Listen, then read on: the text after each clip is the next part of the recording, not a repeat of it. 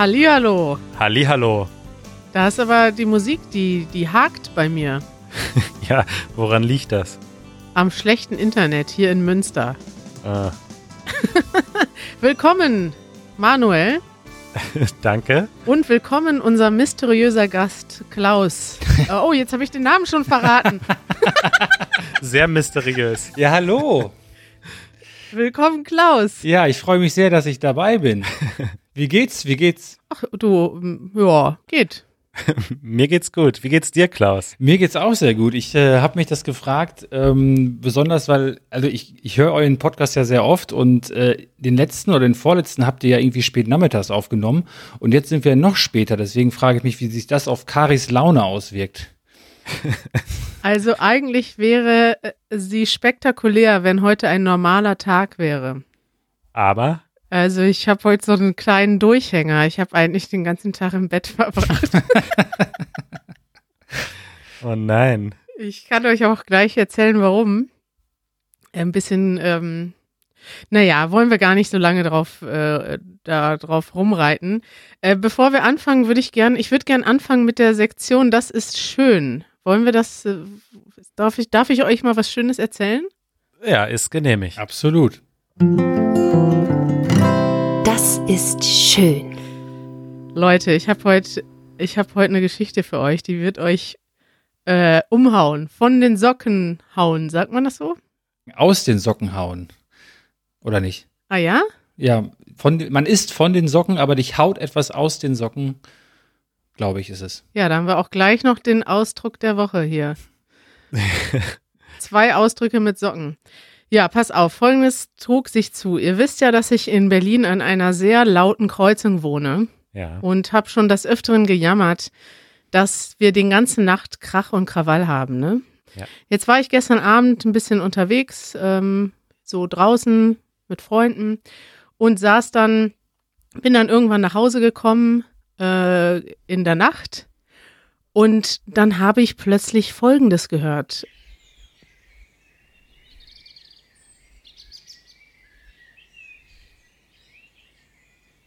Ich habe nämlich genau nichts gehört, außer Vögelgezwitscher. Und das ist für mich so unglaublich und außergewöhnlich, dass ich dachte, das wollte ich heute mal bei Das ist schön erwähnen.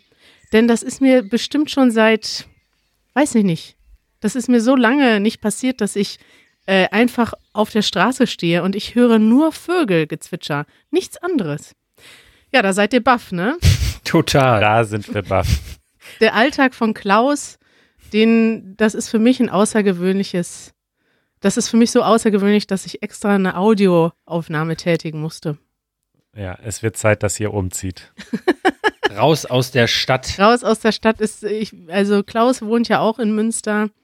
Du hörst wahrscheinlich öfter Vogelgezwitscher, oder? Ja, schon. Das kommt ja auch immer darauf an, wo du in der Stadt wohnst. Und aber ich muss mal eben eine Lanze für Münster brechen, weil Münster ist ja auch eine Stadt. Ne? Es ist nicht so groß wie Berlin, aber immerhin auch mit über 300.000 Einwohnern schon städtisch. Richtig, hm. ja. Aber innerhalb der Stadt kann man Vögel hören. In Berlin ist das okay. In Berlin kann man vielleicht in den Park gehen. Aber ich glaube, da hört man trotzdem nicht so mhm. was Schönes. Und man hört immer im Hintergrund irgendwo noch ein Schreien, ein Hupen, eine Tram, eine U-Bahn, Krankenwagen, Polizei, irgendwas ist da immer. Ich, das sind mal einige Beispiele aus meinem Geräuschspektrum, die ganz oft auch noch zusammenkommen. Ja. Ja, ich finde, das ist doch ein schöner Einstieg heute in die Sendung, oder? Ja, schön. Ja, sehr schön, wirklich. Und das war so schön, dass du den ganzen Tag im Bett geblieben bist. ja, also die Geschichten hingen ein bisschen zusammen, aber wollen wir nicht ins Detail gehen. ähm, ja, dann lass uns doch direkt übergehen zum Thema der Woche. Thema der Woche. Unser Thema der Woche heute ist ein besonderes Thema, das schon oft angefragt wurde. Und ähm, zwar geht es um das Thema Schule in Deutschland. Und weil das natürlich toll ist, so ein Thema auch mit Experten zu besprechen, haben wir heute Klaus eingeladen. Ja, sehr schön. Klaus. Äh, ich muss nur noch mal fragen, was ist denn nach eurer Definition ein Experte? Ein Lehrer. Jemand, der sich besser auskennt als wir. Und Klaus, du bist ja Lehrer, ne? Ich bin Lehrer, genau, richtig. Und du bist nicht nur Lehrer, du bist auch ein Lehrerausbilder. Ja, genau. Also äh, das gibt es auch. Also Lehrer werden ja in, ich ich fange schon einfach mal an. Lehrer werden in Deutschland äh, in der Uni ausgebildet, müssen danach noch äh, sozusagen so äh, in einer Art Probeweise in die Schule, um da so einen praktischen Ausbildungsteil zu machen. Und in dieser Phase darf ich mit jungen Leuten dann in der Lehrerausbildung arbeiten. Darfst du? Ist das ein Privileg, Klaus? Ich sehe es zumindest als solches an. Wie bist du denn überhaupt darauf gekommen, Lehrer zu werden? Ja, das, also es war nicht so ganz geradlinig. Also ich bin nicht irgendwann äh, selber aus der Schule gekommen und habe gesagt, es war so schön in der Schule, ich möchte gerne wieder zurück und bin dann Lehrer geworden, sondern es war bei mir so, dass es mit der Zeit so irgendwann gereift ist in meinem Studium. Ich habe äh, Sozialwissenschaften und Geschichte studiert und wusste erst auch nicht so richtig, was ich damit anfangen soll und habe dann irgendwann mal im Bildungsbereich, noch gar nicht in der Schule, aber in anderen Institutionen ein Praktikum gemacht und fand das ganz spannend, äh, Sachen zu vermitteln. Und bin dadurch dann irgendwann in der Schule gelandet und bin dann irgendwann auch Referendar gewesen in der Schule und dachte mir, das ist, macht mir so viel Spaß, das möchte ich gerne weitermachen. Und dann bin ich halt einfach Lehrer geworden. Aber Moment, Referendar wird man doch nach der Uni, oder? Also da hast du doch dann schon richtig lange gewusst, dass du Lehrer wirst. Ja, zu dem Zeitpunkt war ich mir immer noch unsicher und hatte nach der Uni auch kurz überlegt, ob ich überhaupt dieses Referendariat mache.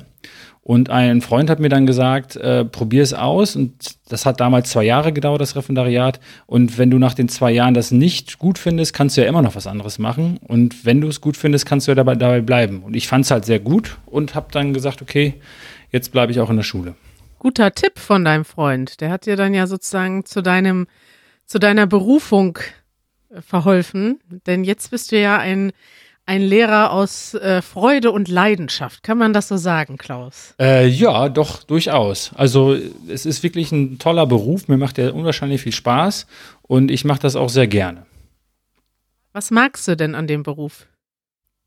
Also ganz an erster Stelle steht natürlich äh, der tagtägliche Umgang mit, mit Menschen, vor allen Dingen mit jungen Menschen, ähm, der sehr viel Spaß macht. Ähm, es ist kein Tag im Grunde genommen wie der andere. Und das ist sozusagen der Punkt, der auch richtig motiviert. Ähm, und der zweite Aspekt ist tatsächlich jetzt ähm, gerade auch bei mir, dass ich zwei Fächer unterrichte, die mir selber sehr viel Spaß machen, die ich ja auch aus Neigung studiert habe. Und Aus Neigung. aus, genau, also weil ich sie gerne mag.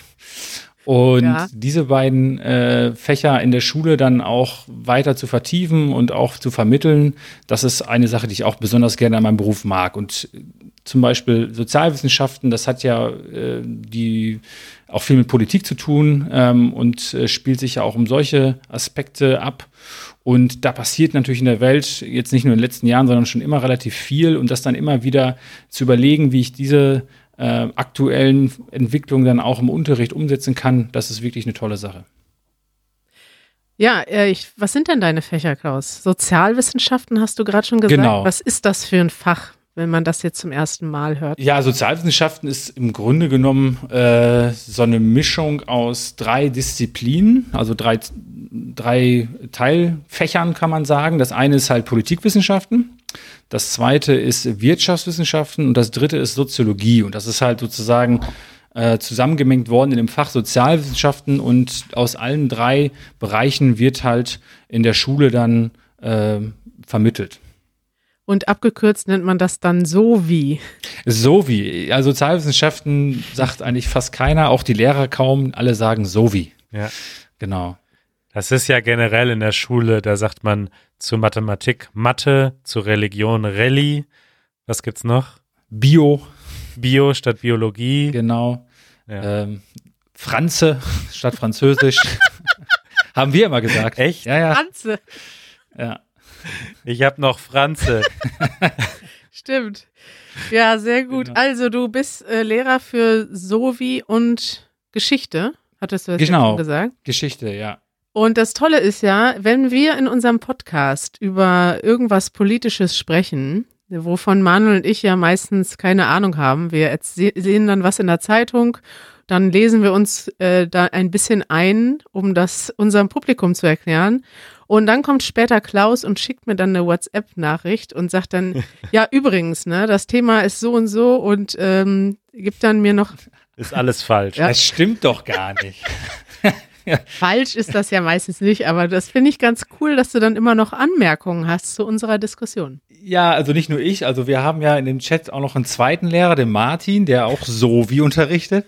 Und äh, nee, ich finde das total spannend. Äh, dass, also ich finde das erstens, dass ihr beide keine Ahnung habt, stimmt gar nicht. Also auch gerade zum Beispiel die Folge, ähm, wo ihr euch jetzt über Diskriminierung und Rassismus ausgetauscht habt, das ging ja schon relativ tief. Ne? Also ich finde das richtig toll.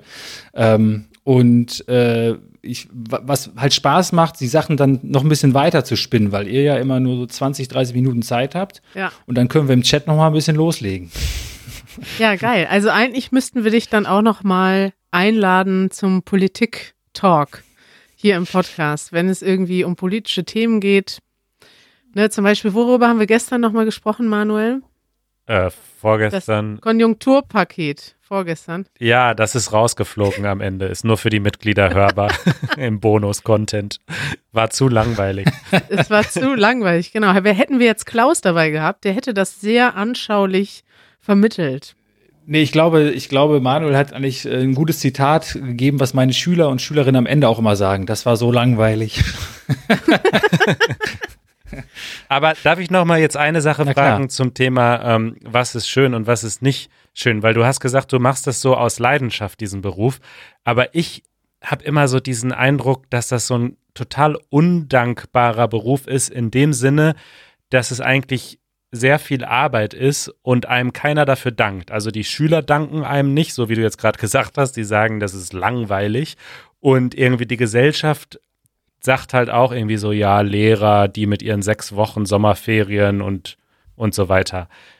Ist das so oder ist, ist das eigentlich nicht Nein, so? das ist, ich, ich glaube nicht, dass es so ist und ich mache auch andere Erfahrungen. Also ähm, das war ja gerade auch nur ein, ein, Scherz von mir. Es gibt auch relativ äh, tolle Rückmeldungen von Schülerinnen und Schülern, die Sachen sehr positiv sehen, die äh, sich auch manchmal bedanken dafür, was man im Unterricht gemacht hat. Es gibt auch manchmal tolle Rückmeldungen von Eltern ähm, und auch natürlich von Kolleginnen und Kollegen, die was mitbekommen. Und äh, das nimmt man natürlich auch besonders gerne wahr. Es gibt natürlich auch so Klischees, Lehrerklischees, die dann oft weiter transportiert werden. Ähm, jetzt gerade in den letzten Wochen, wo ja der Unterricht viel ausgefallen ist oder nach Hause ähm, transportiert wurde durch dieses Homeschooling, wie es in Deutschland genannt wird, ähm, da gab es natürlich dann auch viele kritische ja, Medienberichte oder auch in den sozialen Netzwerken äh, Meinungen ähm, über das Verhalten von Schule, aber auch von Schulpolitik, aber auch von Lehrerinnen und Lehrern. Und ähm, das stimmt wahrscheinlich in einigen Fällen, in anderen Fällen aber auch gar nicht. Gleichzeitig haben in der Zeit, in der jetzt plötzlich mal viele Eltern äh, Wochen mit ihren, also mehrere Wochen am Stück mit ihren Kindern rund um die Uhr verbringen mussten und ihnen selber auch äh, Stoff vermitteln mussten oder Unterrichtsinhalte äh, vermitteln mussten, äh, auch erstmals überhaupt zu schätzen gewusst, was das eigentlich bedeutet, wenn die Kinder von morgens bis abends in der Schule äh, ja unterrichtet werden und sich jemand um die kümmert. Genau, da habe ich ein tolles Zitat irgendwann mal auf Twitter gelesen, wo, wo einer nur sagte, ja, viele Eltern merken gerade, dass äh, die Lehrer nie das Problem waren. äh, Klaus, wollen wir mal ein, ganz grundsätzlich anfangen? Wenn man jetzt ein Kind ist in Deutschland, ne? Was kriegt man denn da so in Schulbildung mit und in welchem Alter macht man was, wenn man das jetzt mal, ja, erstmal kennenlernen will, wie das Schulsystem in Deutschland aussieht? Mit wie vielen mhm. Jahren geht man wohin und welche Schulenarten gibt es überhaupt? Ja, wir haben ja in Deutschland eine Sache, ähm, die gibt es auch nicht in allen Ländern, aber in einigen schon, die nennt sich Schulpflicht. Das heißt, nach unserem äh, Grundgesetz sogar sind Kinder verpflichtet, im Alter zwischen 6 und 18 Jahren zur Schule zu gehen. 6 bis 18? 6 bis 18, da kommt auch keiner drum herum. Ähm, und was ist, wenn du äh, zum Beispiel einen Hauptschulabschluss machst mit 14? Dann musst du doch also die Ausbildungszeit, die du danach machst, zum Beispiel in einer Berufsschule oder äh, wenn du eine Lehre machst, äh, was ja auch eine Besonderheit in Deutschland ist, dann zählt das auch zu weiterem zur Ausbildung. Aber du kannst nicht mit 16 anfangen zu arbeiten. Ähm, ja, im Rahmen einer, in einer Lehre schon. Aber du kannst nicht, du kannst nicht mit 16 sagen, ich will jetzt mit Schule oder sonst irgendwas nicht mehr zu tun haben äh, und äh, mach jetzt nur das, was ich will, sondern du bist tatsächlich bis zum 18. Lebensjahr bist du schulpflichtig und musst halt in irgendeiner Art und Weise nachweisen, dass du in diesem Ausbildungsschulsystem steckst. Das ist auch für mich neu. YouTube Watch History. Gilt das als Nachweis schon? ja, ganz so, ganz so schnell wechselt, äh, wechseln die äh, Präferenzen in unserem Schulsystem nicht. Also ich glaube, ah. okay. wird schwierig, wird schwierig. Ja, genau. Aber das heißt, ähm, alles, was vor sechs Jahren ist, ähm, Kindergarten ist ja so ein, so ein Punkt, das ist alles freiwillig, da muss keiner hin.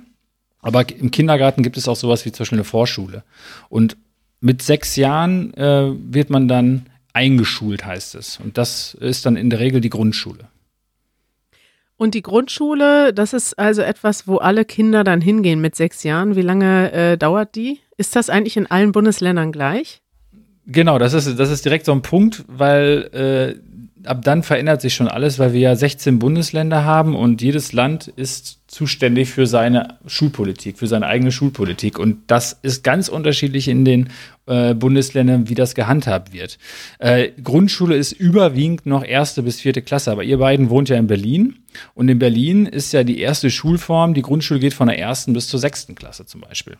Aber das ist doch mega krass, dass man, also wenn du jetzt zum Beispiel in in Berlin, also in den meisten Bundesländern, gehst du dann mit elf Jahren, mit zehn oder elf Jahren auf eine weiterführende Schule. Also dann ist die Grundschule zu Ende.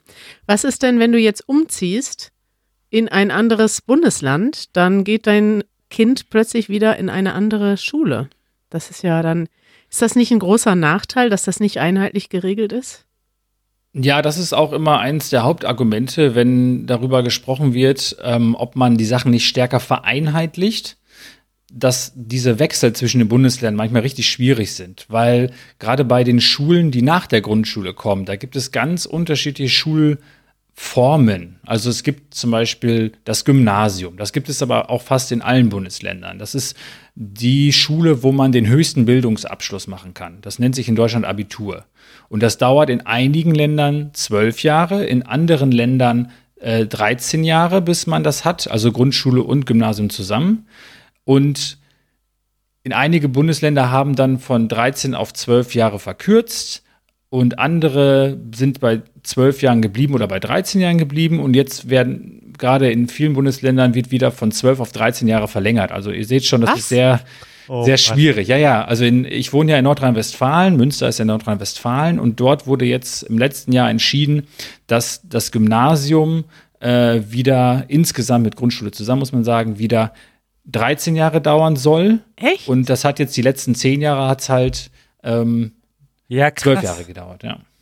Ich habe 2007 Abitur gemacht und ich war der letzte Jahrgang, der noch 13 Jahre hatte. Nach mir kamen die, die dann 12 Jahre gemacht haben. Und ich weiß noch, dass das auch logistisch total schwierig war, weil dann ja in einem Jahr zwei Jahrgänge Abi gemacht haben. Quasi die, die 13 Jahre hatten und jetzt die ersten, die nur 12 machen.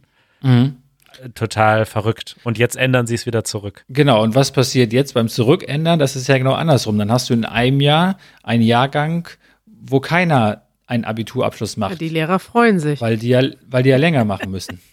genau, und die Unis haben natürlich dann auch ein Problem, weil natürlich dann auch der, äh, die Studenten und die Studentinnen fehlen. Das ist ja krass. Und wieso wurde das wieder geändert? Oh, ist auch eine, eine Gemengelage an Argumenten. ähm, also in einigen, äh, also Eltern haben zum Beispiel vorgebracht oder auch Schülerinnen und Schüler selbst auch, dass diese zwölf Jahre, dass das zu komprimiert sei. Man muss in diesen zwölf Jahren, wird man zu schnell ans Abitur herangeführt. Das heißt, man, die Belastung ist dann viel höher ähm, und dass man dieses eine Jahr auch in der Entwicklung vielleicht noch bräuchte. Das heißt, dass man halt nicht mit 17 oder gerade 18 fertig ist, sondern halt erst mit 19, weil viele dann noch nicht wissen, wenn sie ein Jahr eher fertig werden, was sie vielleicht machen wollen.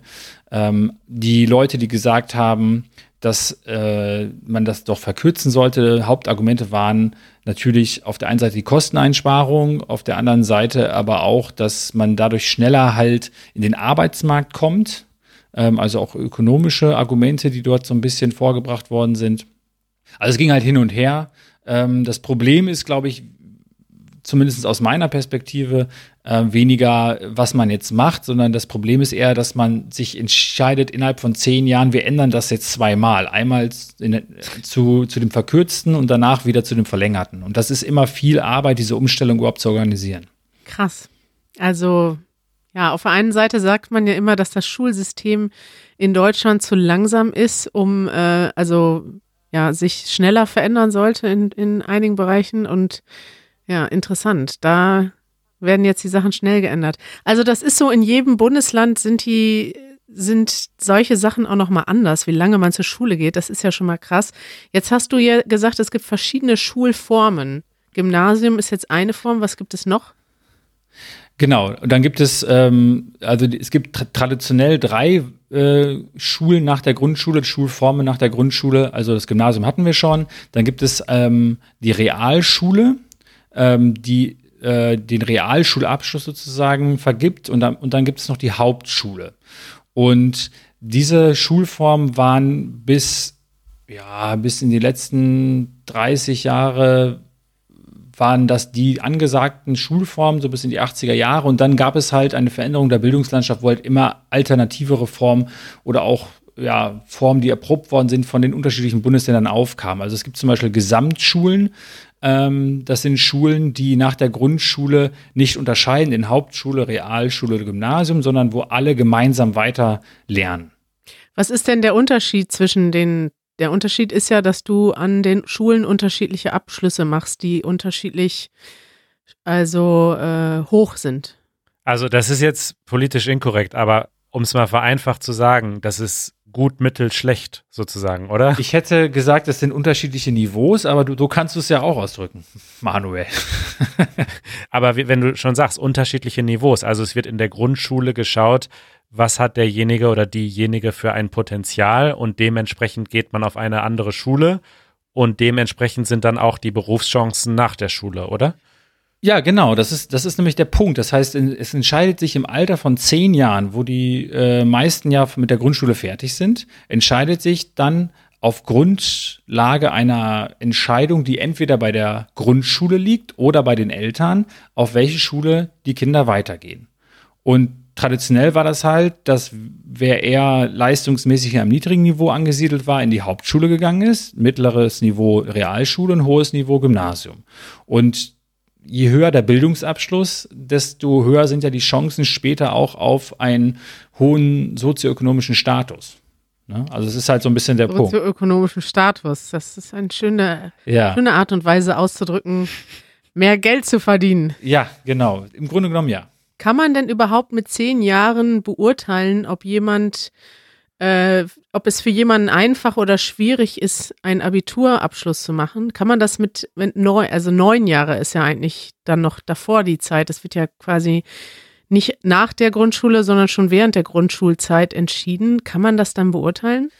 Ja und nein. Also ich, ich würde mir das nicht anmaßen, das zu können. Ähm, es gibt natürlich äh, Kolleginnen und Kollegen, die da ein sehr geschultes Auge haben am Ende der Grundschule und natürlich entscheiden, es geht ja nicht nur darum, ob du es vielleicht am Ende vielleicht doch schaffst, weil grundsätzlich hat dieses System eine Durchlässigkeit. Das heißt, du kannst, wenn du auf der Hauptschule äh, gut bist, könntest du auf die Realschule wechseln und von der Realschule aufs Gymnasium. Das ist grundsätzlich erstmal möglich. Ähm, und die, ich glaube, viele Grundschullehrerinnen und Lehrer, die haben ein, ein echt geschultes Auge, einfach um zu sehen, ob das Kind überhaupt auf der Schulform auf, äh, klarkommt. Also kommt das auf dem Gymnasium klar, weil der Grundschullehrer, die Grundschullehrerin kennt die Anforderungen am Gymnasium und kann zumindest beurteilen, würde das Kind jetzt erstmal darauf auf dem Gymnasium richtig sein oder macht es vielleicht erstmal Sinn, es auf die Realschule zu schicken? Also findest du diese Teilung grundsätzlich gut oder okay? Weil es gibt ja auch viel Kritik daran, dass man quasi mit neun Jahren ja so ein bisschen die Laufbahn eines Kindes schon bestimmt. Denn du sagst zwar, es gibt eine Durchlässigkeit, das heißt, man kann von der Realschule aufs Gymnasium wechseln, aber Studien zeigen doch eher, dass das in den seltensten Fällen passiert. Ja, also wenn du mich nach meiner persönlichen Meinung fragst, ja. ich finde eigentlich ein System, ich finde ein System, was äh, ein längeres gemeinsames Lernen beinhaltet, eigentlich besser. Ja, gut.